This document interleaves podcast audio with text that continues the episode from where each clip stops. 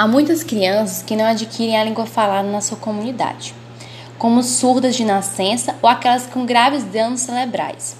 Há também as que adquirem precariamente, como as portadoras de síndrome de Down. Com relação às crianças surdas, tem-se demonstrado que são dotadas de capacidade para a linguagem e que, expostas desde cedo à língua de sinais, elas adquirem o sistema de comunicação que serve de base para, seus, para o seu desenvolvimento cognitivo e sua socialização. Ao fazê-lo, seguem-se os modelos no mesmo sentido que as crianças falantes. E é muito interessante lembrar ainda que em sua escolarização em geral tornam-se bilíngues. Elas aprendem a ler e escrever na língua verbal, vigente na comunidade. Elas interagem muito na comunidade é, aprendendo a, a ser bilíngue. Ao centrarmos nossa atenção nesses elementos do sistema linguístico, não estamos pretendendo reduzir a aquisição de linguagem a eles. Certamente a criança aprende muitos outros componentes de linguagem no sentido mais amplo, como gestos, expressões, posturas, movimentos, etc. E por aí vai, né?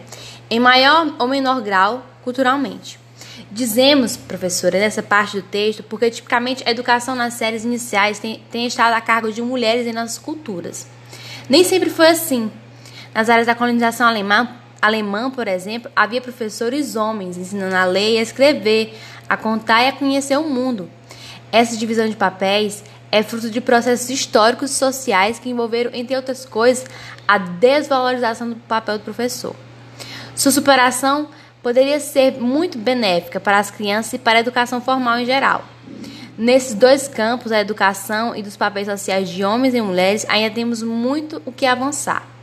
Não se pode deixar de mencionar que o tratamento respeitoso é feito com um senhor ou senhora em outros títulos.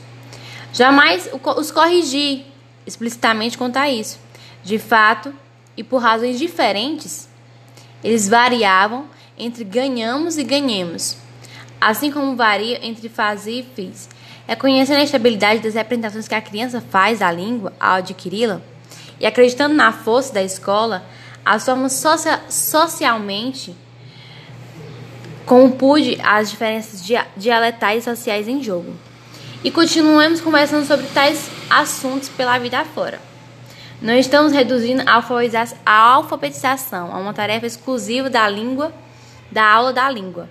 Contudo, é óbvio que essa tarefa também é de responsabilidade de quem ensina a língua materna.